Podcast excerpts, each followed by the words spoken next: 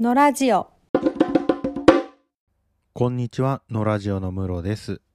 こんにちはかえですちょっと収録空いちゃいましたね。そうですねなんか気づいたら1ヶ月以上空いててあ1ヶ月空いてるっていう感じでしたねえ。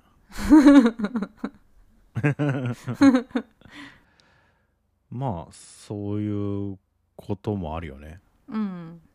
うん。僕はあれなんですよ。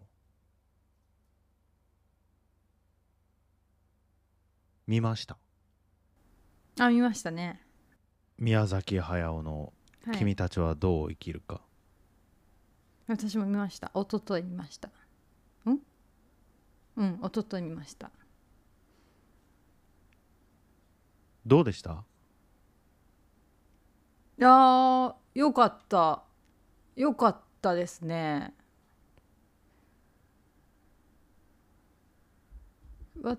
私的には結構なんていうか爽やかな感じの印象でした最初終わった時そうね。うんラストがいいもんねうんうんなんかラストが爽やかに終わるからうん爽やかな感じになるよねうんいやなんていうかそのまあこっからめちゃくちゃネタバレするんでまだ見てなくてあれ聞きたくない人はちょっともう切ってほしい感じでいきましょうかそうですね切ってほしい感じになります、もうガンガンネタバレしていきますけど、はいなんていうかまあ全く何も情報がない方じゃないですかそのジブリの意向で。うんうんうんポスター以外の情報がないかなり私としては身構えていったんですよ。あのうんうん風立ちぬを一番最初に見た時に、これ怒りだったから私がなんかな 最初これこの話しましたけどあの結構前に「風立ち、ぬ」一回見てうんうんうん最近見て感想が変わったみたいな話して1回目がこのうんうん「聞いてない」みたい怒りなのが結構面白いんだよね そこで怒るの結構面白いんだよなうんそうです か。だったから、いや次何されても分からんぞみたいな。今度何言われるか。だって君たちはどう生きるかってまずタイトルでーン、バーンってなってて、うん来るなら来いって感じじゃないですか。こっちとしては。 いや来る来るなら来いっていう感じじゃなかったですよ僕は私はまた何か何を言われるんだろうと思ったから、だから僕はあれでしたあのロコシ君ちょっとちょっと研究計画について話そうかって言われて研究室に呼ばれた時の気持ちでした、あーでもそれ結構怖いですよね。向こうは軽いけど、こっちはやばいみたいな。うんうんうんき君たちはどう生きるかをそういう感じで僕は受け止めました、ああ。そういう気持ちで映画館に行きました、そうそうそうでもそれに反してっていうか意外とこうなんていうかなスルッと落ちたっていうか私の中では、うんうんうんで結構晴れ晴れしく見終わったっていう感じでしたねうんなるほどですねうんなんかこううんめちゃくちゃいろんな要素が詰め込まれ、っていうか散りばめ詰め込むって感じじゃないけど散りばめられてるっていう印象うんだった、今までのいろんな宮崎作品の中からもだし、うんなんかそれがこう総集編みたいな印象でこうなんなんだろうすっとなんか入ってきたって感じびっくりするような殴られるようなことはをこう警戒していったけど意外と殴られんかったなって感じでした。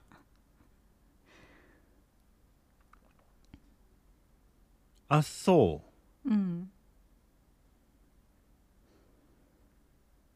うよくやっぱ映画館に着いた時はうん、 「ゴッドファーザー」のパートうん1の冒頭のシーンって、うん、あの3兄弟の妹のコニーの結婚式なんだよねうん、うん、うん、うん、うん、見た。コニーの結婚式にうん出席している、あうのん主人公のア大ルパ学チー生ノの時。あ、うん、あ、どっち？アルお父さん？いやえっ、とね大学生の時息子あ、大学生ね。うん、息子息子の方のマイケル・コルレオーネうん、うん、の気持ちで入っていったんだよね映画館にね、うん、うん、うん、まあ言うてみたいな、うん、うん、まあそれはうちの家業はそうですけどみたいなうん、うん、まあ言うてもう自分三なんだしみたいな、うん、うん、うん、なんなんだよねこの家族はね君も嫌でしょ、うんみたいな感じで彼の、うんガールフレンドにねなうんん、うかん、してたんだけど、あの映画館出る時はうん。ソニーが殺されちゃった時のマネキンあルーやばいじゃないです か一番もうもうパチンってスイッチ入った時みたいなやつ ですこれ自分がファミリーどうかしなきゃいけないのみたいな、あーなんうんか、うん私のああれ多分すごいいろんな要素が散りばめられてるから、た多分人によってどこを取るかが何を中心に取るかいろいろあるなーって思ったんですけど、うん私的には一番感じたのが、あれま、ナウシカのコミック版の最終の要素を強く取ったあー庭の話庭の話そうそううん庭以降の話、庭かうらん墓を破壊するまでのやつだなって思ったんですよ、うんあの庭から墓所までの話で、ね、そうそうそうそうそうそうそうそうですよねうんうんうんうん、うんうんうんだから、、あこれあのやつと思ってうんうん、私あそこめっちゃ好きなんですよねナウシコミック版のナウシカうんあそこがもうすごいやっぱり最大クライマックスのうん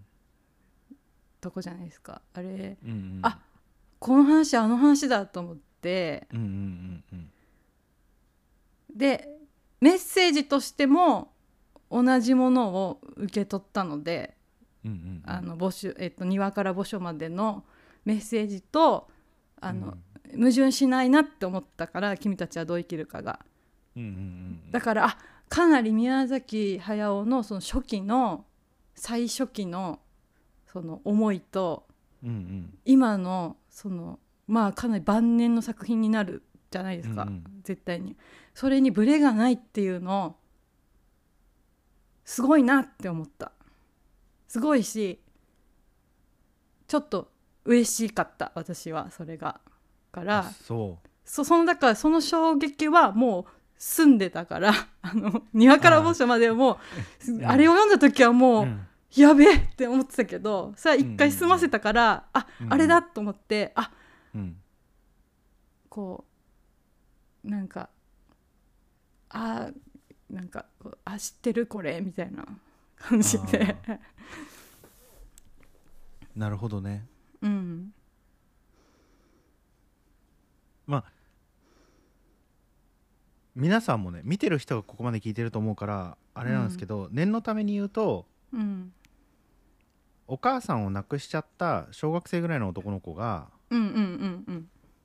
第二次世界大戦が起きて疎開先の田舎に行くんだとで田舎には父の5歳がいてで5歳が妊娠していると、うんうんでその妊娠先で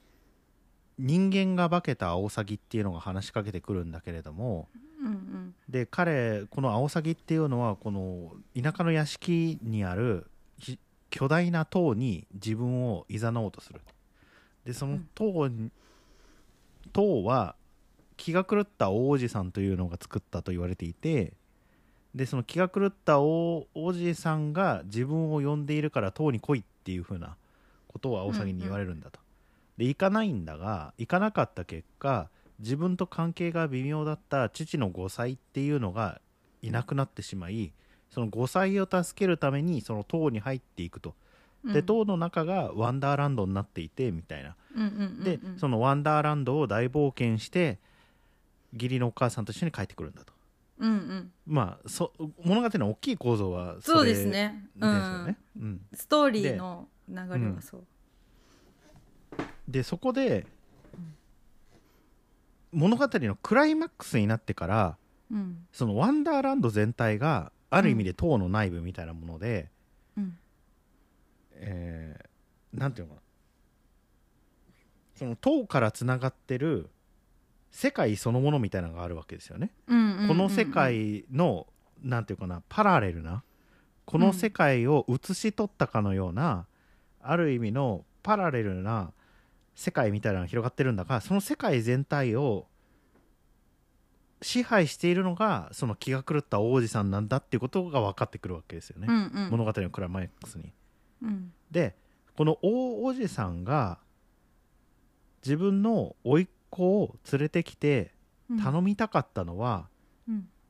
この世界というものの維持管理っていうのを自分の老いに引き継がせたかったんだと。うんでなぜ引き継がせたいかっていうと自分はこの世界の管理っていうのをもうずーっとやってきたんだ。でずーっとやってきてこの世界が美しく正常なものであるように清いものであるように悪意のない無垢なものだけで世界を構成してみたんだと。うんだけれどもいずどこからともなく悪意というものが現れてうんこの世界が崩壊しつつあるんだと。うんうんなので新しい悪意のない世界の元みたいなのをあなたに渡すので甥っ子に渡すので、うんその甥っ子はあなたの甥っ子の能力によってまたこの世界を組み立て直すんだっていうふうなことをその王子さんが頼むわけですよね。うんでなんていうかな僕はこれがなんていうかな大おじさんであるみたいなのがうんだからおじいちゃんじゃないんですよね大おじさんなんですよねうんうんだから自分の直系の先祖じゃなくてうんうんあそうかうんこうちょちょっとずれてる先祖なんですよねうんだからあれが大おじさんであるとかがうんやっぱなんていうの僕はどあれが大おじさんであるという設定が僕に何を考えさせたかというとうんあれは宮崎駿のうん作品を見て育った僕たちと宮崎駿じゃないですかあーなるほど主人公のね、うんうん真人君っていう真の人はいっはいて書いて真人君っていうのが主人公なんだけど、うん真人君と大おじさんの関係っていうのがうん宮崎駿と僕たちの関係になるわけですよね。うんうんで前作の「風立ちぬでうん」ね僕が僕1986年生まれなんだけど1986年って多分宮、あのね、風の谷のナウシカが公開された年なんだよね。うんうんだから「風の谷のナウシカ」が公開されて以降宮崎駿の作品とともに大きくなってきた僕らが、うんに20代だった時に公開されたのが「風立ちぬで」うんでその「風立ちぬ」で言ってたのがうん「まあ君たちももう大人になったので、うんはっきり言うけど」みたいな話だったんうんですよね、ああ確かうんにそうですねうんうんもうそのおとぎ話の皮みたいなのをかぶらずに、うんはっきり言いますけどうん働いてくださいと。うん世界に美しいものを生み出してくださいっていう話だったじゃないですか。風立ちぬってうんで世の中には何かを生み出せる人間と生み出せない人間がいてうんでそれはピラミッドの頂点に立つ人間と、うんピラミッドに埋もれていく人間なんだっていう話をしてたじゃないですか。うんえそんなこと言うって思って僕はびっくりしたわけだけど、っうんてなったらナウシカのあの話もラピュタのあの話もトトロのあの話ももしかしてみたいな話になったのあが、うん確かかに風立ちちぬじゃないですか。うんうんでそれはなんていうの近所の優しいおじさんだと思ってたおじさんがう、ん大人になったから飯連れてってやるぜって言って一緒に行ったレストランが、うんそのマフィアが経営してるレストランでうんで一番奥の部屋に連れて行かれてドンって座ったら、そのおじさんがマフィアのボスだったみたいなうん「えみたいな「おじさんが?」みたいなうん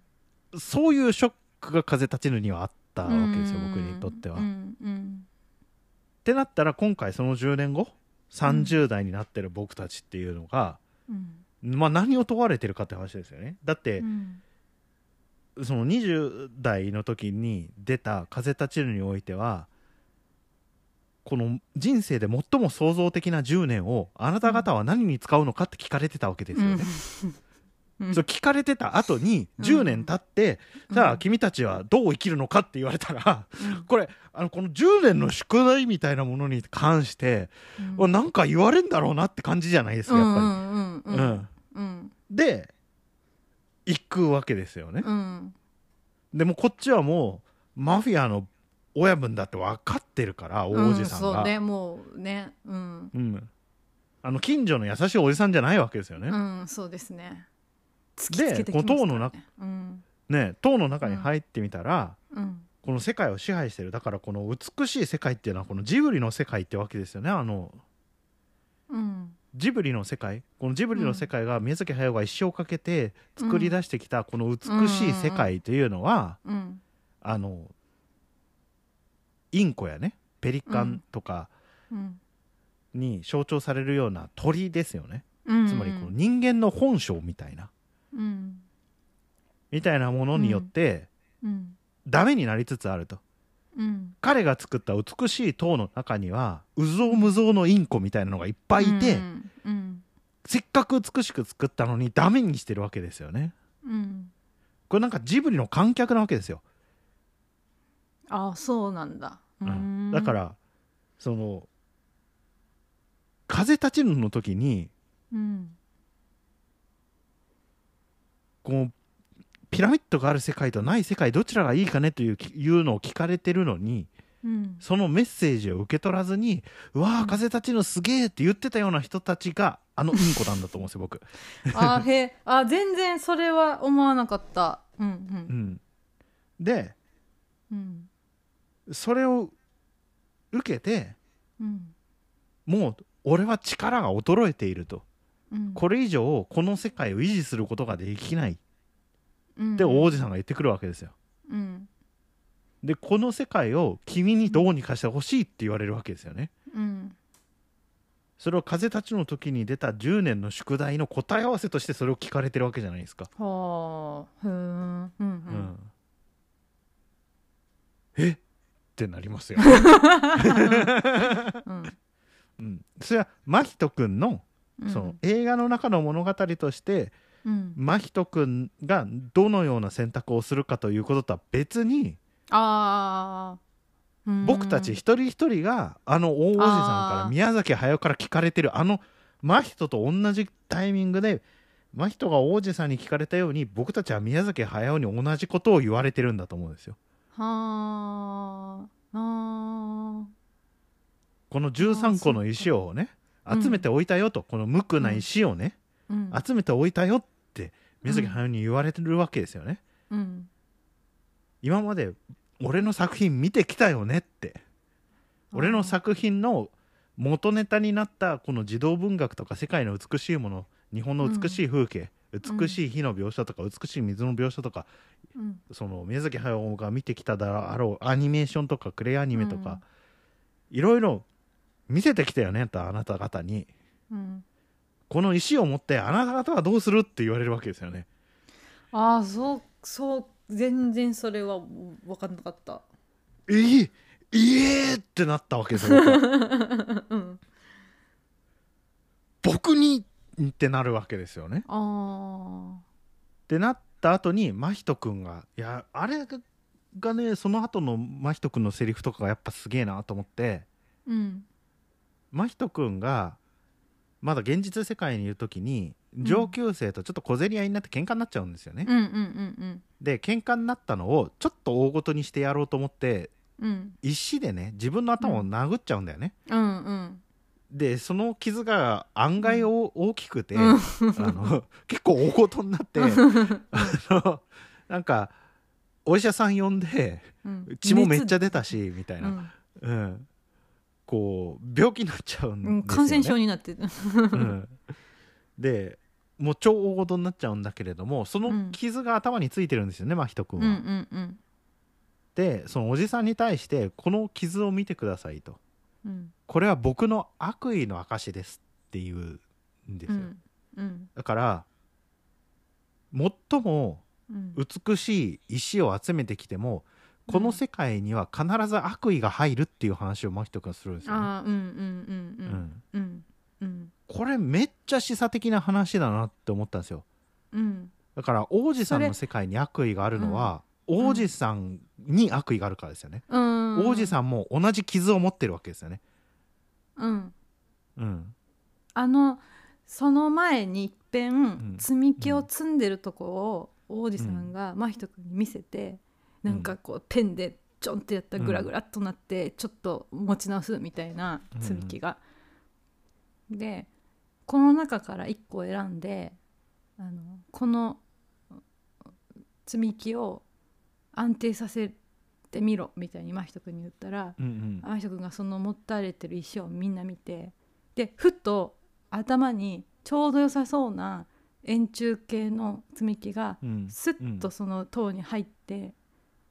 一番上の屋根みたいな三角を支える絵みたいのがパッて真人君に浮かんだ後に、うんこの石にはみんな悪意があるから一個もダメですみたいなことを言って。それが分かるだけでいいみたいなのを言われたと思うんですけど、なんかそれも同じ、もう同じ意味だと思ったうんうんそのうんその石で殴った自分の傷っうんていうものの表すものと、うんこの中のその自分がイメージしてここに入れるっていうなんていうかなそれがもうダメみたいな、うんんんそういう意味かなって思った。うんうんうんうんうんうんなるほどねだからあのインコやうんペリカンは王子さんが持ち込んだもんなんだと思うんですよう。んうんうんアオサうギんはうん真人君が持ち込んだもんなんですよ多分ね。うんうんアオサギは真人君の本心みたいなもんだと思うんですよ。うんずっと真人君が本当に喋りたいことをアオサギは喋ってるんですよね。あーうんでアオサギと一番初めは対立してるんだけどその対立を乗り越えることによって、アオサギと協力することによってうんうんうんうんその世界に順応していくっていう物語なのでうん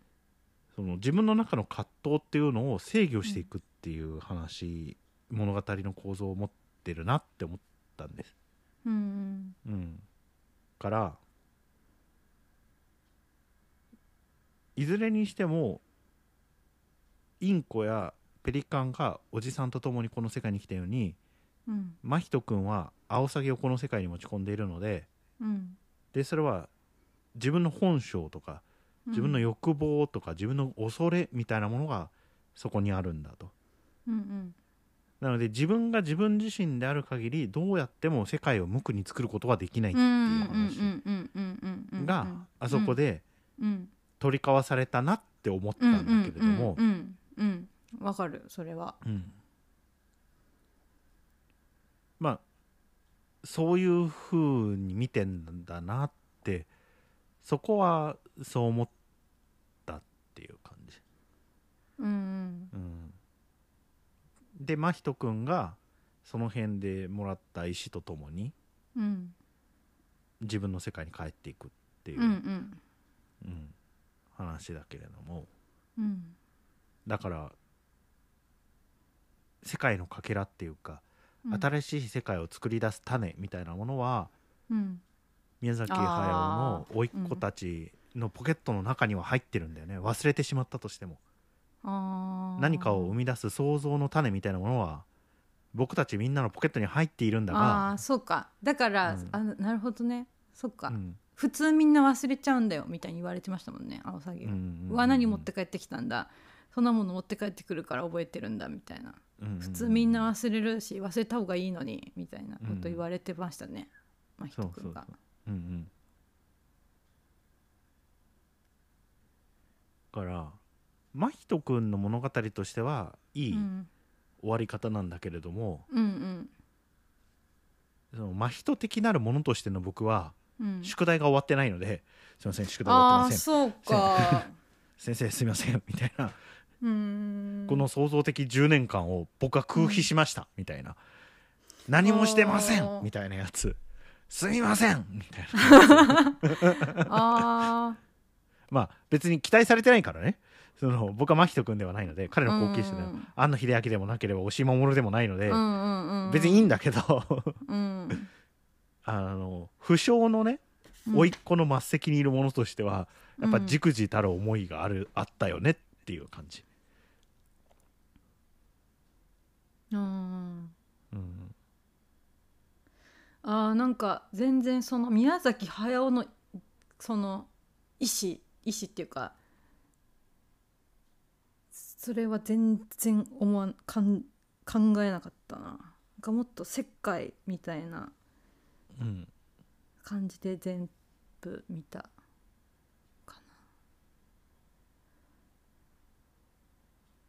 なだからそうなんていうかなんかまああの塔の中の世界がすごくその外の現実世界と比べて理想的なっていうか、まあ、その整合性の取れたバランスの取れた世界として成り立ってるみたいな感じではあるけどそこにもちょっと歪みみたいなのがああるあるしあの中でもペリカンペリカンの話がすごい私は印象に残ってたんですけどペリカンの群れがいてなんかなんかよくわからないけどふわっとした可愛いなんか魂の源みたいなわわらわらみたいな名前だったと思うんですけどのをこうケイコさんっていう女の人がこう巣立たせていく巣立たせていくところを見守ってるんだけどそこにペリカンの群れが来てそれを食べ出す食べ始める食べ始めてそれをヒミっていう女の子ヒミっていう人は結局真人さんのお母さんだったんだけどヒミが火で焼くでペリカンだけ落としたいけど火でやるからわらわらも結構死んででもペリカンはみんな落ちてわらわらは全部じゃないけどちょっとだけ死んだから残りはい生き延びてみたいなでそこで真人くんが「やめろ!」みたいな「そんなことしたらわらわらも燃えてる」みたいな「火でやったらペリカンだけじゃなくてわらわらも燃えてる」みたいに言うんだけどキリコさんがはそのひみさんを応援して「わあありがとう」みたいなこれでわらわらが飛べるみたいに言ってでそのうちの1匹のペリカンが真人の目の前にもう血だらけで瀕死状態で落ちてで真人はそのペリカンを責めるんだけど「お前がわらわらを食べるからこうやってされるんだお前が悪いんだ」みたいなことを言ったらペリカンが「もう自分たちはわらを食べていくしかない」って「ここには海があるけど海には自分たちが食べれるような魚がいなくてでその自分たちの食べれる魚を追い求めてこの世界のかなり上空まで飛んで遠くまで行こうとしたけどどこまで行ってもずっとこの島しかなかったみたいなだからもう飛ぶのをやめて自分の子孫たちは飛べなくなってきてこのわらわらを食べていくしか一族の残る方法はないんだみたいなことを喋って死ぬみたいなとこがすごい印象的でそれすごくあの生物のこう生物のた淘汰っていうか多様性の生物の多様性の循環っていうか成り立ちじゃないですかであの時あれであこれナウシカの話だって 私は思ってペリカンにはペリカンの精一杯があってわらわらには我々の使命と精一杯があってそこに氷見とかキリコさんがいて全部のそのバランスを保とうとしていない全員が全力の結果だけが残るみたいな状況が党の中でも起きてるんだなっていうのがすごい分かるシーンだったと思うんですけどあそこが。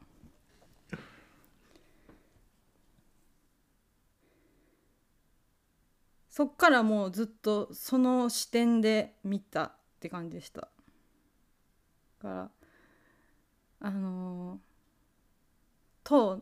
お王子さんが保ってるバランスっていうのは何かをこうしようっていうんじゃダメみたいな何かすいろいろな結果があるだけでだから真人があここにこれを入れたらうまく支えられるなみたいなもうそういうのがもうダメみたいなことをあの積み木がやっててで一番最後そのお前にこの仕事を継ぎたいの13個の無垢な集めるのに大変だったこの無垢な衣装を積ん積みなさいって言って真人が渋ってたらインコの大王が適当に積んでグラグラしてバーンってもう破壊してしまうみたいなのが宮崎駿の考える人類なのかなみたいな印象でしたね。あのこうやりゃいいんだよと思ってめちゃくちゃにして結局自分で壊すみたいなのを人間のなんか業みたいな人間の様子として陰古代用として描いてるのかなっていう感じでかなみたいなだからナウシカの話も全体的に結末はそうだったと思うんですけどでもそれでもで真人が帰るって言って王子さんが「今からお前の帰る世界は戦戦争中だから火の海になる」って分かってるのにそれでも戻るのかって破滅すると分かっている場所に戻るのかみたいな問いかけをしてほんで真人さんは真人は夏子さんを連れて僕は帰りますって言って帰る。でまた扉の前で氷見は真人のお母さん小さい時の真人なんか時間も多分グッタイムトラベルみたいになっていろんな時間軸から人がやってきてるからもう死んだ真人のお母さんの小さい時小さい時1年ぐらい神隠しにあった時のお母さんがそこにいてあの真人は最初そのお母さんも自分の世界に連れて行こうとするんだけど小さいお母さんをあの氷見が「いや私の帰る扉はここじゃないから行けない私は私の扉に帰る」って言ったら真人が「そっちに行ったらあなたは火の中で火の病院の中で死んでしまうよ」みたいに言って「でも戻らなくちゃあなたが生まれないでしょ」って氷見さんが言って帰っていくんだけどそういうなんか破滅すると分かっていても私たちは今を生きるしかないんだっていうメッセージ死ぬと分かってても破滅すると分かってもうん今をやっていくしかないみたいなのをうん私はナウシカの漫画からすごく強く取ったうんあのメッセージだったんですけどそれうをんもっと分かりやすくゆ何度も念をして言われたって感じだったからあの あの、なるほどねうんう、ん、君たちはどう生きるかはうんうんもうこれぐらい言ったら分かるよねみたいな、うんうんもうこの中でも何度も言ったよみたいな感じで。うんうんうん言われたからでまあ個人的にはそれは10年ぐらい前にコミックスの「風の谷のナウシカ」を読んだ時にもううんうんショックを受けた部分だったからでもまあ、うんこの10年ぐらいかけて自分の中で落としてきたっていうか、うんうんそうだな、うん、確かにそうだなみたいなのを強めてきたことに、うんうんまたバーンってきたからうん同じメッセージがうんうん「分かりました!」って感じ気持ちみた いな。なるほどね、ううんはい、しうん分かったっていう気持ちで、晴れ晴れしく帰りました、家に。確かに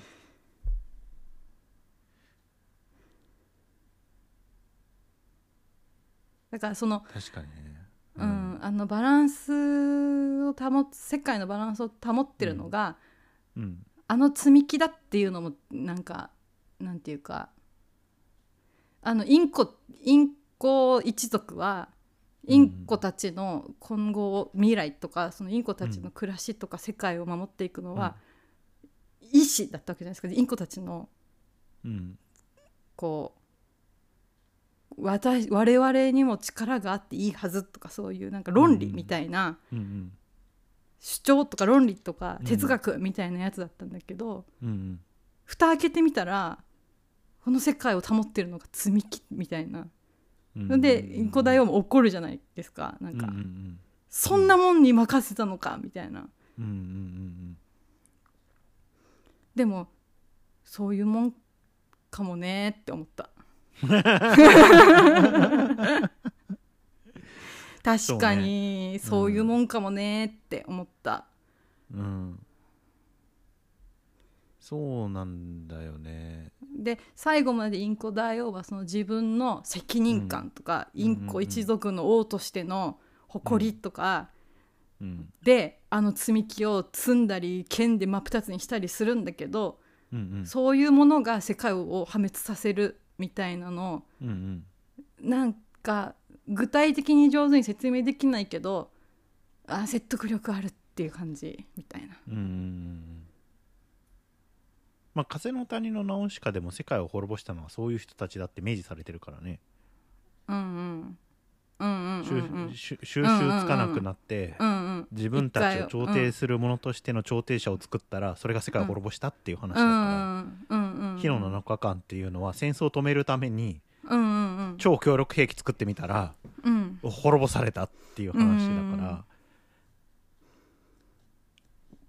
そういうもんうんまあだからなんていうかなインコ大王が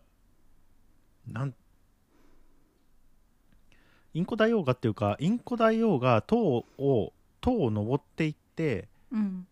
おじさんに会おうとするときに見送りに来てる人たちの旗がちょっとドイツ風だなと思ったんですよ。あそうなんだそこまで見てなかったうん、あのなんていうかなドイツ帝国が成立した時に、うん不仏戦争でプロイセンがフランスに勝ってうんそのドイフプロイセンの王様がうんパリでベルサイユ宮殿で戴冠するんだよね。うんでその時の絵っていうのがあるんだけどなんうかんそういう感じだなって思ってあでそうなんだうーうんんだからある意味での帝国主義っていうかそのファシズムみたいなうんうんのがインコにあり、うんそれはやっぱその大衆性みたいなものとおそらく彼の中で結びついてんだろうなと思ったんですよ。うんうんうんうんうん大衆の気球みたいなものがそういうものを生み出しうんうんでさらにはそれが世界を破滅に導いていくっていう、うんうんううんん、話だなと思っていてうんうんつまりやっぱり世界を支配しようとするのではなくて、うん世界に何かを想像しようとする人っていうのが大事なんだっていう話なんだと思ってるあーうんうんうんうんだようねんうんうんだから結構一貫してクリエイ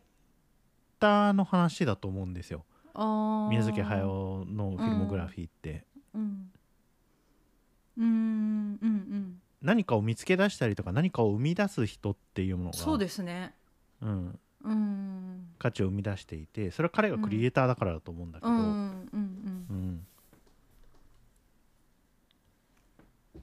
だから創造的10年間が大事なんだっっていうあー何を作り出すんだお前はっていう、うんうんうん、でその何をかを作り出すというのはさっきかいちゃんが言ったような、うんその生態系の中うん生き延びようとするメカニズムの中でうん僕たち自身が生き延びようとすることによってしかうんうんうん何かが生み出されるっていうことはないみたいな話だと思うんですよ。うんうんだからこの10年間うん風立ちぬから約10年間うん何を作り出そうとしましたかって感じああに受け止めたあーどのように生きましたかみたいなうん生きようとしてきましたかみたいな、うんうん、いざイケメンやもですよみたいな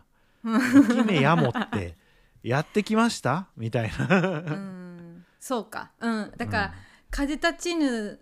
はうん、うんあのペリカンとかそういうなんていうかなあのし命を燃やせみたいな感じだったと思うんですけどい風たちの,、うんうんあのうん生き生きろっていうのはその生存しろっていうんじゃなくてうん命を燃やしなさいみたいなその生き延びろっていう意味ではなくてうんうん今ここで命の輝きとなれっていう話だっうんうんたうよん、ね、風立ちぬは。その一つ一つがペリカンだったりわらわらだったりとかすると思うんですけどうんうんうんうんだから風立ちぬはとミクロな感じのうんうんクリエイトとしてはミクロな話でうんうんうん君たちはどう生きるかもっと引いた視うん点のうんうんうんうん話かなってもっと世界あまあ確かにっていうかそもしれないねうんうんズームアップしたやつともうちょっとズームアウトっていうかもうちょっと引いて全体として見たうんうんうん感じの印象イメージですね世界を問うみたいなうんうん確かこの中で生きどこの中でどうするみたいな感じにで、うんうこう全体を見せてんうんででどうするしますかみたいな、うんうんうんあの風立ちぬでさうん飛行機の設計会議を軍部と一緒にやるっていうシーンがあるじゃん。うんうでんうんうんうん軍部がずーっと何か喋ってんだけどうんその僕たちには何言ってるか分かんないみたいなシーンがああうんうんうんあるよね、あれは、その堀越二郎が聞いてないっていう、うんうんうんうんうんで会議が終わった後に、うんあのどうだったって聞かれて「いやうん聞いてもしょうがないから」 って、堀越二郎が答えるシーンがあるんだけど、うんあれがね多分ねインコが喋れないとかが同じなんだと思うんだああうんうんうよねんうんうんうんうんそうですね聞いてもしょうがないねこの人たちの、話をうんうんみたいなもう通じないからねみたいうなんそうそうそうそうそうそう、うん創造性のない人たちみたいなでそれはピラミッドの下部にいる人たちうんなんだよねっていううんだからこの映画も結う構ん悲劇的なんじゃないかなと思っていて、うんうんうんうんある意味ですげえ先民思想的な話をしてると思うんだよね。うんそうだと思いますね、うん、それはかなあありそうと思うううんんあなたは真人ですよね真の人になるのかうんうんもしくはインコなのかってうんいうことを聞かれてるんだけど、うううそれは絶対そうと思ううん多くの人多くのインコは自分のことを人間と思いながら生きていくっていう話でもあると思うんですよ。うん僕は風立ちぬの時にそこが一番ショックだったんですよね。あなんか、うんうん宮崎駿ってもっとインクルーシブルな人だと思ってたからあうんうんその僕は結構子供の時に「風の谷のナウシカ」の漫画版も読んでたからうんそのナウシカの博愛的なところうん虫を助けるとかああそうなんだうん年金のために頑張るとかうんそのようなところに着目していたんだけれどもあそうはいはいその虫を助けたり年金を助けたり人間を助けたりした結果、うん何しか虚無にさらされて、うんあ うんなんかこういうんじゃねえなってなっていくわけそうですそうよそうそうそうそうと違ったあれらなんすかこごういいですよねうの、うんあんまり意味ねえんだなみたいになってくるわけじゃないですか。映画では完全にそこがナウシカの主戦としてあ描かれてるのに、うん漫画の中ではうんかなんか迷いみたいな部分なんですよ ねナウシカの。うんうん、で結局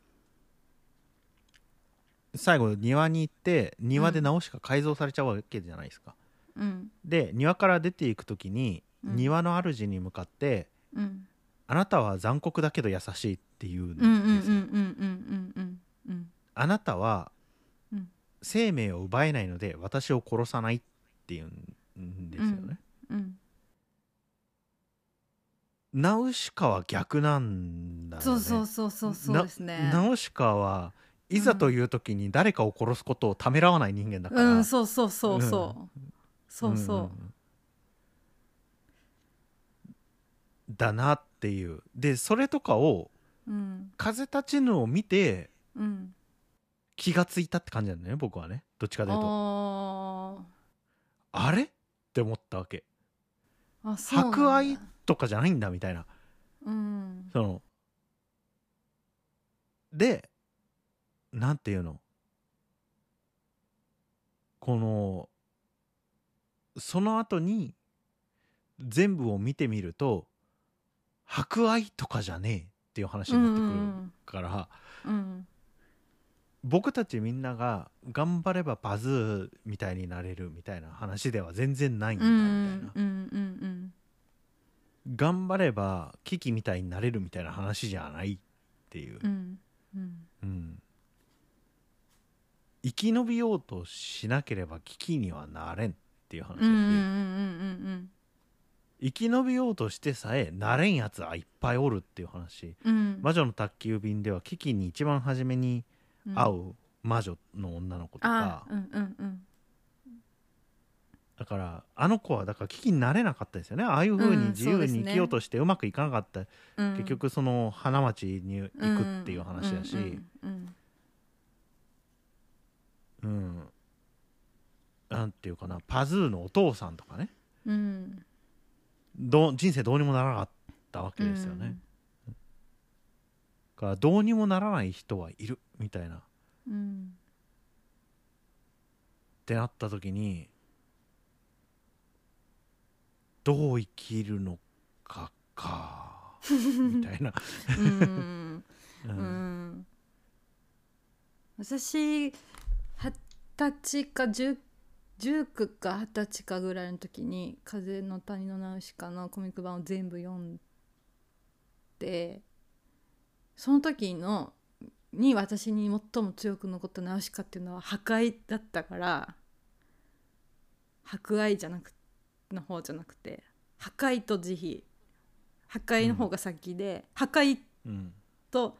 あのなんか王様がナウシカを見てうんすごく気に入ってうん気に入ってというか称賛してうん気に入った「お前は破壊と慈悲の混沌だ!」って叫ぶシーンがあってそこがめっちゃ好きでうん「破壊と慈悲の混沌か!」と思って。うん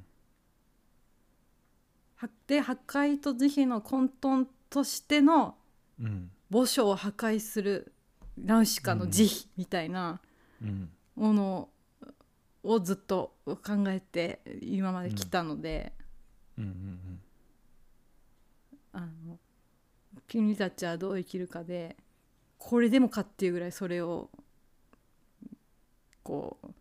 何重にも重ねてもう一回やってもらってうん決意を固めたって感じ 自 分の覚悟を決めたみたいなうんそううんいうい感じでした君たちはどう生きるか見て確かにねちゃんと着目すべきところに着目してるな僕何年も同じシーンで最も着目してたのあれだもんな道家が乗っ取られるじゃないですか墓所の主にうんうんで乗っ取られた後に、うんうんあの道家の頭巾にうんくっついている鈴がうんチリーンってなってうんどの真実をだねって言うんですよああうんうんうんうんあれあれが一番好きだった そこじゃなかったうん注目すべきなのはそこじゃなかったあとなんかやっぱりその、あの庭ナウシカコミック版ナウシカの、うんあの墓所に人間を墓所に行かせないための罠としての美しい庭と図書館みたいなうんの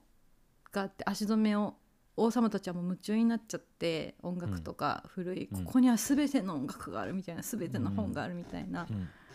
なんかそのイメージあの塔の中の本がぎっしり詰まった壁みたいなのあなんかすごい同じだなと思って、この中すごい、うんあの庭みたいな感じなのかなって思ったし一番そのなんか宙に浮いてるなんか石みたいなうんうんうんうんあ大おじさんが世界の中心みたいなのがあるんだよねうんあそこに行くまでに楽園みたいな庭園があって、インコたちは「うんわあ」みたいな「国だ天国だ」天国だーっみてたいな、うんあこれ庭だって思った、うんうんうんあのあの庭だこれと思思いましたねうんうんうんでうん確かにねぶうん墓地墓所を新人類のための卵を全部破壊してしまってナウシカが、うんうんもうその滅びゆく世界だと分かっていても私たちはうんうん生きるしかないみたいな決断をするのうんと、真人がそのおじさん大おじさんの仕事を継ぐのを渋るっていうのがなんか同じ意味かなと思った。確かにねうん、ナウシカ庭の主にスカウトされてんだよね、うんうんうんうんうんその一緒に永遠に生きて、うんうんこの庭でこの世界の管理人になりましょうって言われるんだけど、うん断るんだよねうん墓所へ行かねばならないからっつってうんで墓所で行って何をやるかっつうとうん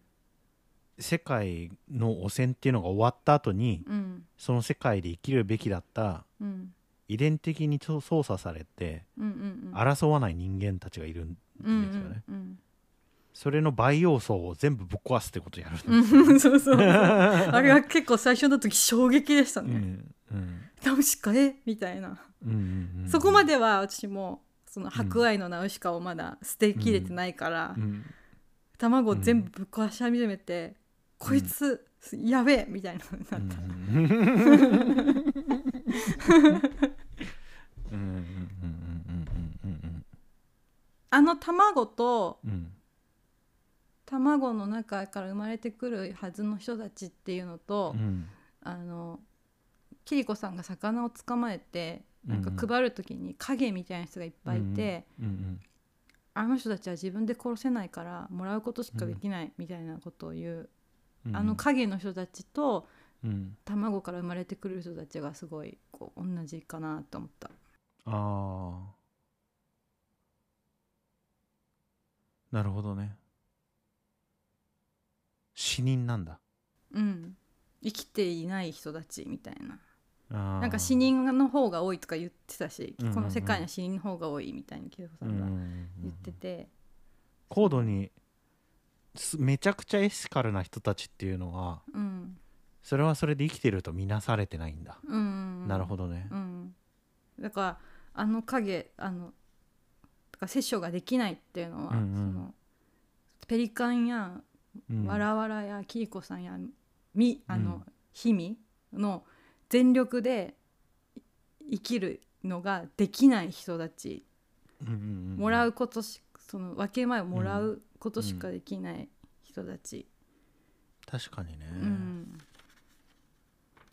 そんなものは生きてるとは呼べんって、うんそう違うなそんなものは人間とは呼べんって武王も言ってましたもうんうんうんんね、うんうんうんだからあこれ君たちはどう生きるかの中の君たちはこう生きるなの部分と思ったああ死人かうん死人ペリカンうんインコうん大おじさんがいるわけだうんうんうんそうそうそうねうん大おじさんでいることもうん別にいいこととして描かれてないもんね、うんうんうん苦しみの中でやってるからねあれをうね、んうんでしかもそれはなんていうのかなある意味で無意味なことをやってるんだよねうんうん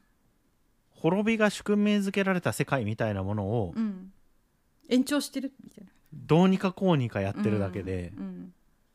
そこに特に意味があるわけでも達成できる何かがあるわけでもないっうんうんうんていうことだもんね、うんうんやだねやだな うーんあれについてはどう思いました女性性つまり夢の世界で出てくるうん人物っていうのがうんまあ僕の考えではうん3種類しかいないうん鳥うん真人お母さんっうんうんて、うんうんうんうんうんうんで鳥はうん真人自身なのでうん鳥と真人は同一のもんである、うんうんうっんてなるあとー基本的に世界の中に真人とお母さんしかいないだからあの世界に出てくる人っていうのはうんえっ、と具体的に言えばうん鳥真人、うんえーキリコさんっていう真人のうん家の使用人だった人うと、んうんあと氷見っていう真人の生みのお母さんと、うんうんあと夏子さんっていう真人の義理のお母さんうんと大おじさんうんっていう、そのろ6人いるんだけど、うんこの6人のうち王子さんと真人はおそらく同じなんだよね、うんうんうんうんうんその別々の時間軸の同じ人物、うんうんで女で鳥も真人の本心だと考えると、うん鳥真人王子さんは一人つなんだよね、うんで残りの夏子さん桐子さん、うん氷見さんはうんその3人ともやっぱりお母さんなんだよね、うんうんうんだからあの世界の中にはうん自分とお母さんしかいないっていう、ああうんううんんいうのはどうどうだったですかあーうーんなんていうかもうそのうんもうなんか元も子もないっていうかうんもうちょっと放棄になるかもしれないけどもうちょっとうん宮崎作品の中でうん女性について考えることは結構うん諦めてるから、あー意味ねえからもう80超えてますからねうん80超えてんのかな超えてるよねう、うんんまあ歴、今までの歴代の作品としても、うん彼が母とか娘、うんまあ母とか少女とかうんに何か特別なもの投影をしているっていう部分についてはなんていうか、どうしようもないっていうかこう宮崎駿の世界ではそのなんていうかなその女性感とかじゃなくって、まあ、そのあの映画の中に限ってですよその本本人のあれは知らないけどうんなんなんていうかなそう女性性とかじゃなくっていうよりうんなんかちょっとナンセンスな気がするあのうん彼の作品の中で女性性についてうん何かをそういう視点で見ること自体がうんうんあんまり意味がないかなっていう気がする。なるほどねうんなんかそういう部分そういうなんか彼の作品において限って言えばうんうんうんすごく表面的なうん試作試作っていうかそのそこについて考えるのはうんうんうんそうあんま意味ないかなっていううか。ん実りあるものにならないうんうんなるほどね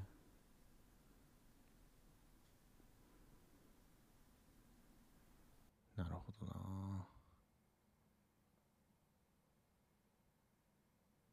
言おうと思ったら何でも言えると思うんですけどうん今反対に言おうと思ったらいいめちゃくちゃ 言えると思うけどそれについて言おうと思ったらうん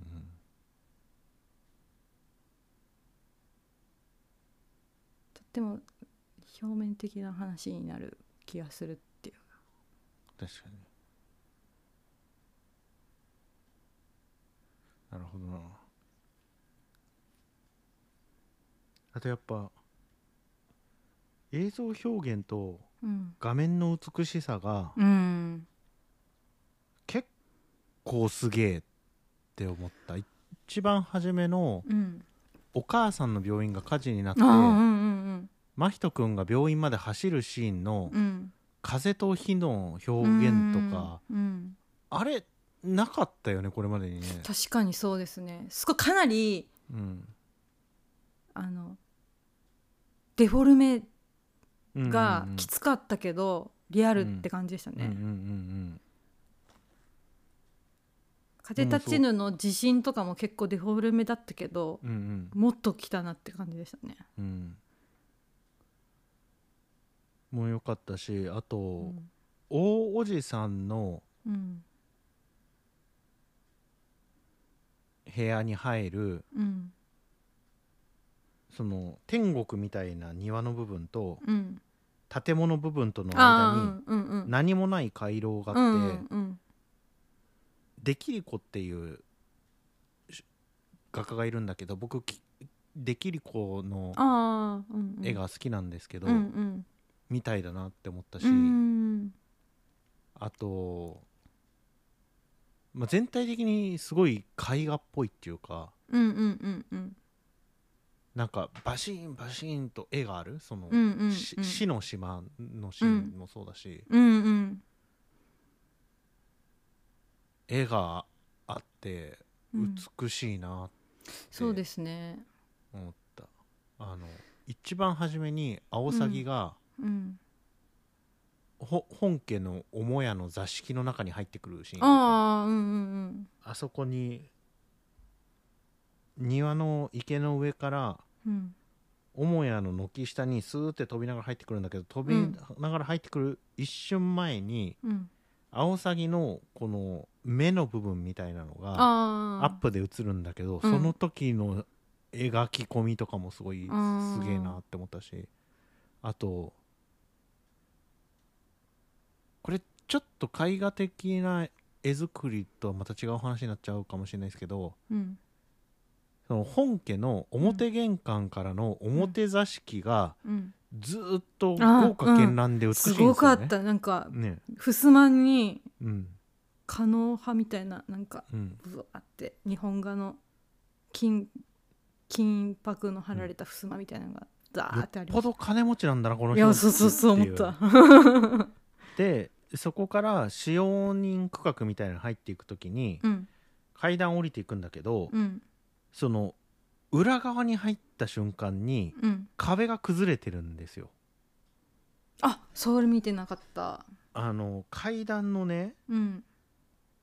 右上から左下に降りてきて左下にこう廊下がスーって伸びてたじゃないですか、うんでこの廊下になるこの階段のうんうん接している壁のところがうんうん崩れて、うんあの藁が出てた出てうるんんうんですよ、うん土塀が崩れてうん漆喰が剥げててうんで裏側が壊れてるんですようんうんこれ唐の世界に入ってからもずっとそうなんですよね唐の世界って表側はすごい美しいんだけど、うん裏に入ると汚いんですよ、ああうんううん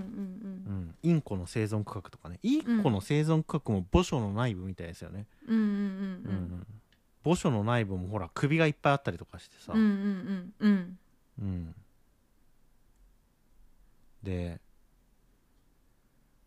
表側は美しいんだけど、うん中に入るとうん壊れてる、うんうんみたいなそれが進行しているうん滅びが進行しているみたいなのがうんだなうんって思ったあーなんかその画面の美しさみたいなのはすぁごういん印象的だったっていうか、なんうかん話も全体的に抽象的だったけどうんその絵も結構抽象的な部分が多くてうんうん今までの奴隷よりもなんかうんその話の流れの中で美しい森とか、うんうんうん、話の流れの中で美しい景色とかうんそういうのはとかあのなんか「千と千尋」の湯屋の感じとかうんうん「風立ちぬ」の風にがぶわっと吹いてこう傘が飛ぶみたいなうんうんのとかはあったけど、まああの建物の中がカオスっていうのもあるけど、あのうん塔の中が君たちはどう生きるか塔の中がカオスなのもあるけど、なんか本当にこう美しい絵みたいなのがうん抽象的にいきなりポツンポツンと出てうんうんなんか総集変換があるっていうか宮崎駿が描きたい絵を描くみたいなことだったのかな、みたいなのは思いましたね。場面から場面へのつながりがないんだよねこのう映画、ん例えば「風立ちぬ」の時に被災してからうん家に帰るまでの道とかっていうのが結構ちゃんと書かれてたし、うんうんうんえっ、とムスカから解放された後にうんパズーが家に帰る間うんその家に帰るまでの道みたいなのもやっぱ描かれてたんだけど、うんこ君たちはどう生きるか場面から場面への移動シーンがないんですよね確かにそうですねパツうんパチッパチッうんみたいな感じ、うんだからものすごく抽象的に見えるし、うん場面が移り変わった時にその景色みたいなものが絵画的にバッて出るうんからうんうんうー美しいってなうる、んうん一番初めに塔に入ってからうんその塔の床が溶けて落ちていくんですうん、よね、ああうんうんで落ちていった後が大海原でうん死の島があるんだけど、うんうん何のあれもないですから唐ね突ですよねパッ,、うん、パッて死の島になってますからね、うんうんうん落ちていってみたいなのないですもんねうん確かにそううん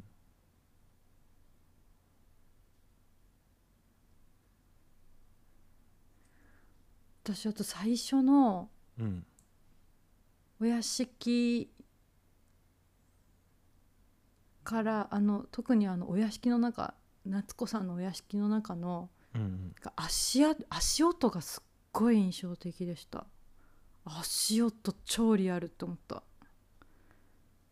下駄で歩く外を歩く足音とかうんうんうんうんそっからあのなんか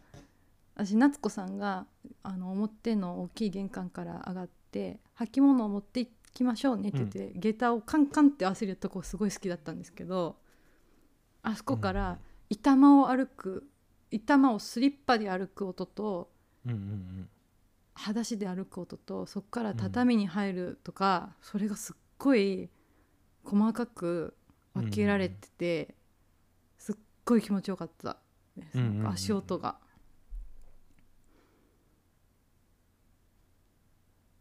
なるほどね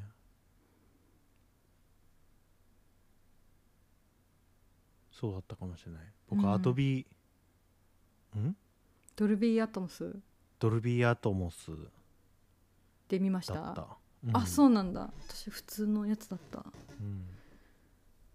すっごい足音が心地よくてうん、であスリッパで歩いてんなとかすぐ分かるみたいな感じが面白かった全然どうでもいい話なんだけどさ、うん僕ほらあれが好きじゃないじゃないですかで一番初めにアオサギがああ真人君をうん塔に招待した時にうんアオサギが招待した時に、ああれ地獄でしたね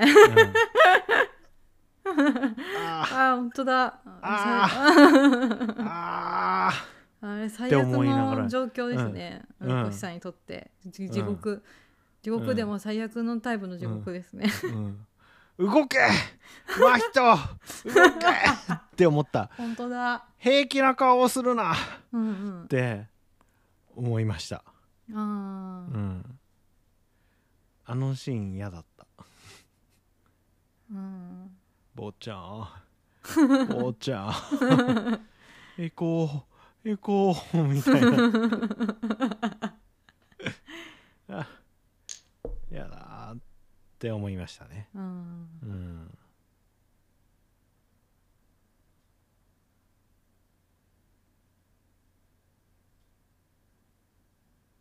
あーよかった面白かったうんうん、面白かったパンフレット買いに行きたいうん、菅田将暉さんがよかったアオサギの声が私クレジット出ても菅田将暉って名前出てうんどれがって思いましたもんうんあれちょっとにわかには信じられなかったなうんあのキムタクとかは、聞いた瞬間にパッて顔が浮かぶからあこれキムタクだわって、あのはいはいはいあと柴咲コウとかもキリコさんが若返って、あこれ柴咲コウこれだみたいな顔が出て、で私あの氷見は橋本環奈ちゃんだって思ってたんですよずっとうんうんそしたらあいみょんだったけどうんうんうんでもなんか声聞いて顔が浮かんでしまう人が結構いっぱいいたけどうん菅、田将暉だけはこれは声優さんだなって思ったた からめちゃくちゃもう馴染んでなんか人の顔が浮かばなかった、うんもうえーあぴったりすぎてっていうか違和感がなくてなんかそっかで最後クレジット名前出てどれって思ったで帰って検索したらアオサギだったからマジでって思ったあーそっかすいません声で人間を見抜く能力が低くてキ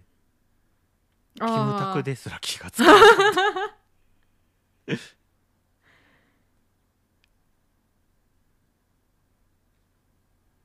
多分ねうんこないだ気づいたんだけどうん映画を見るときにうんかなり限定的な情報を僕処理してると思ったんですようんあれ見たんです是枝裕和の会話ああ見たい見てないでうん僕がやってるゼミの中でうん怪物の専用の鍵付きのチャンネル見て怪物見た人だけが喋るっていうあーチうャンんネうんル作ったんですけど、うん僕基本的にうんセリフとか人間の表情とかをずっと見てる、うんうんだけどうん僕とディスカッションしてくれた方がうんずっとその画面の中にあるうん象徴的なものあだけをずっと喋ってて、あうんうんうんうん面白いなんなんていうんですかあのダヴィンチコードみたいなうんうん、ここにこのコップがありましたとかこそうそのうそうそう赤いワンピースが目立ちましたみたいなそうそうそうそううんこの折り紙が兜ということはみたいなうんうのとか、んずずーっといその話でうん全然それに着目してなかったな僕と思ってうん着目してる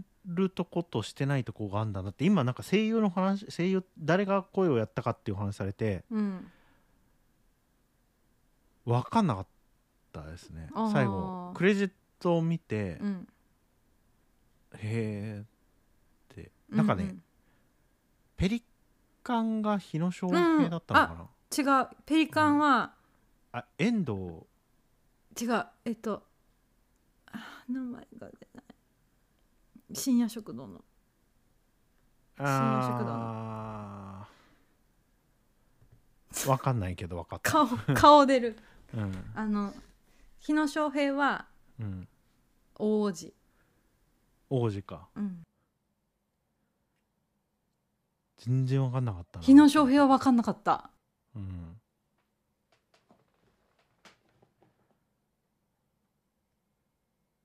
全然わかんなかっああと大竹しのぶがあれ大竹しのぶおばあさんのキリコさんかなたあそうなんだそれは分かんなかった大竹しのぶさんが何かをしているのはクレジットで出たけど、うんどれどれだったんだろううん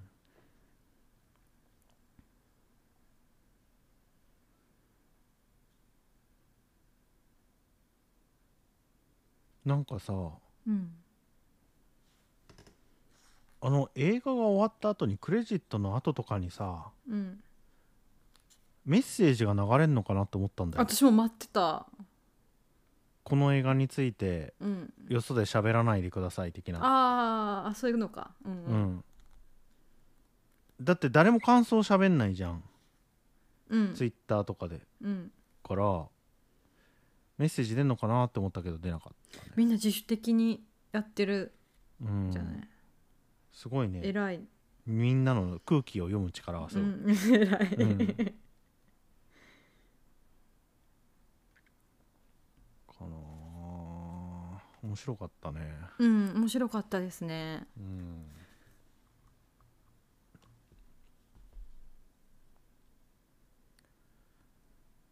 どう生きるんでしょうねうんいずれにせよねうん生き延びようとしなければいけないよ、うんうんうんうん、破滅に向かうと分かっていても明日をやるしかないですねね確か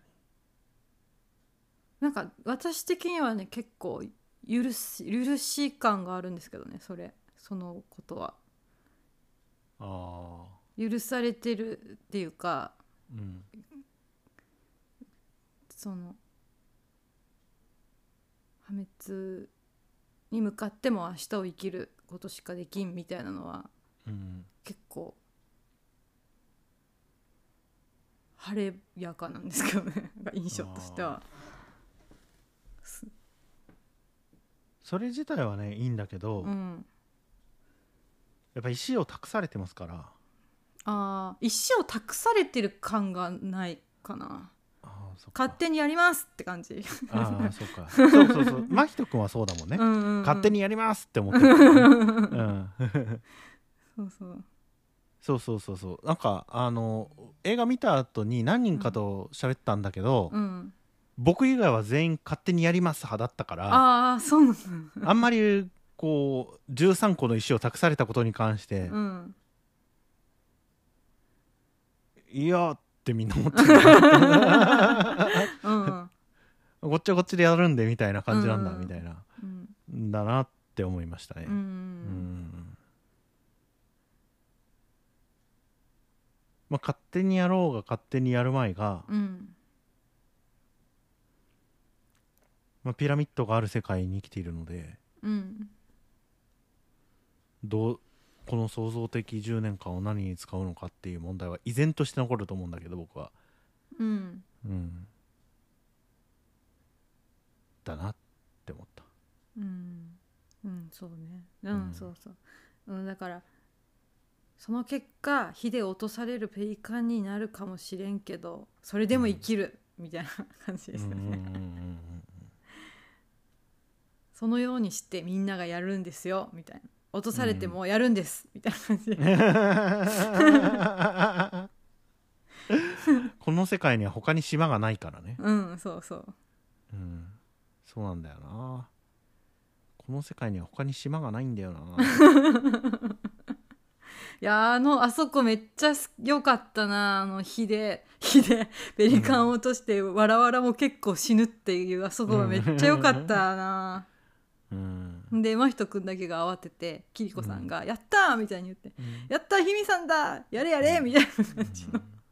あそこめっちゃ良かったなあの、うん老いたペリカンの死に様も良かったしうんあそこかなり好きうんな部分でしたねこの前編通してもペリカンが死ぬシーンすげえ良かったんだよな,、うんなんかぼ僕はあのシーンすげえ好きだった、うんうんあ良かったうん、なんというかああいうものから学ぶよねって思っうた、んうんうんうん、うんうんでそのペリカンの埋葬うんうんにおいて、うんアオサギとうん初めて共同作う業をんうんうすんるじゃないですか、はいはいとかもやっぱそうだよねと思いましたねうんそうなんだよねなんかね教えるとか教わるとかじゃないんだよなって思うんだよねあーうんうんそれはうんかなりありましたねうんあのペリカンの、うんなんていうのこれ教えてもらってると思ったら散漫な話ですよあれ、うん何の話だろうって思うんだけど、うんあそこからしか学べないからねって感じ、うんうんなんかそれはうんこのなんかき「君はどう生きるか」見てうんから思い返したら全部そうだったなってすごい思ったけど、宮崎駿の映画のうそんの童話的な部分ってそれですよね、なんかこう私はあなたにこれを伝えますっていうのが明示されるんじゃなくて、うんなんとなく残って後々わかるみたいなやつやりたいって感じがするっていうか。うんうんうんうんうんうん示唆こう明言したりあなたはこうこうするべきですとか私はこれが美しいと思いますとか世界とはこういうものですみたいなのを、こう直球で言うんじゃなくて、うんうんうん全体としてそのようなことになる要素がちりまめられてて、うん今のこれ何だったんだろうみたいなのをうんが残ってほしいみたいなうんうんうんまあ、子供なり大人なりなり見た人にあのペリカンの言葉とかがうんなんとなく残って、でその人自身が生きていく中でふと思い出すみたいな、うんそういうのをやろうとしてるんだろうなって思った。うんうんうんうんうん確かにねうん子供の時は何か分からんかったけどあれってもしかしてこういうことなのかなみたいな、うんうんうんうんのを作るってめっちゃ難しいと思うんですけどそれって起こっていくことだからだからあの世界の中では真人にペリカンが出会ったみたいにして起こることだけどそのなんとなく残るっていうのを意図的にやるっていうのすっごい難しいんうんうんうんじゃないかなみたいな感じが確かにしたしそれをやろうとしてるのかなって思った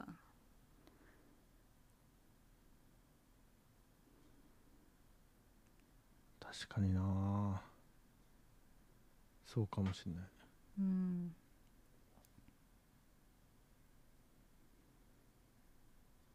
僕はあんまりあの映画に対する批判的な分析を聞いてないんだけどうん聞いた映画館から帰る時にうん後ろの人たちはうん全然意味が分からなかったって言ってた、うんそうかうん、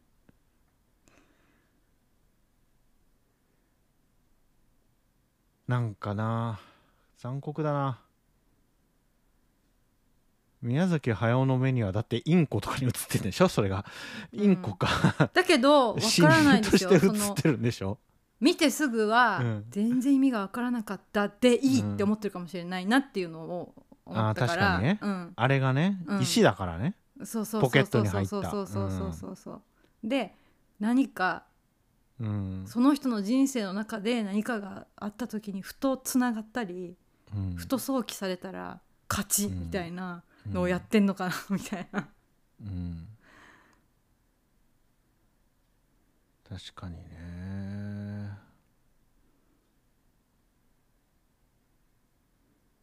そうだね、うんその通りだとそれぐらいの野望はありそうと思思うったうん神話とっていうか恐ろしいじいさんですねうん恐ろしいじいさんだしうんなかなかその余裕持てないですよねそのそれこそクリエイターの人で今すぐ結果が出ないものを作るってうんめちゃくちゃ勇気と地位もいると思うけど宮崎駿はもうその地位を持ってるからできる部分もあると思うけど、うんうんでも勇気がいることだと思いますね、勇気か諦めかわかんないけど余裕がないと あと2つ3つ作れるよねって感じですねうん作りそうですしねうんだって終わるって言ってからもう2個作ってるからね確かにね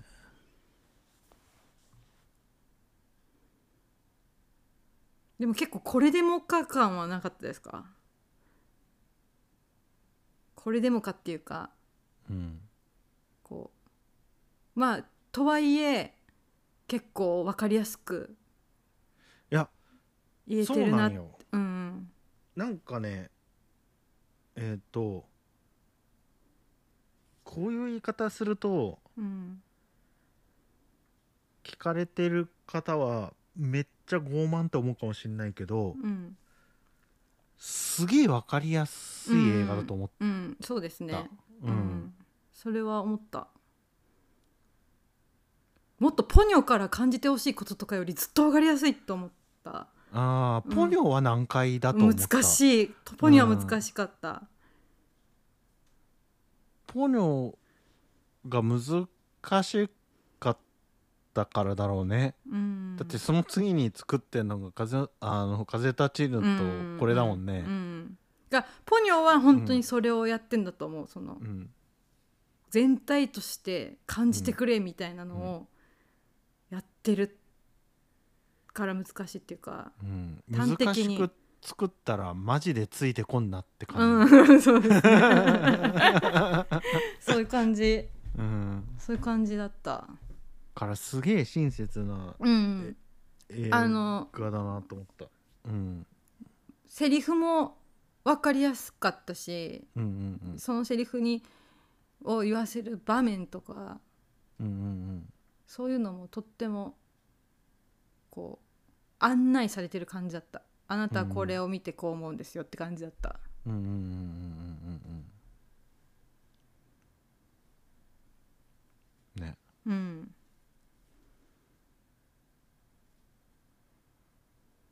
いやー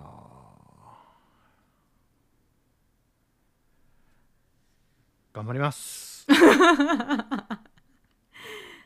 張りましょうん、生き延びようとしますこんなもんすかねうはいはいそれではまたお会いしましょうごきげんようムロでしたごきげんよう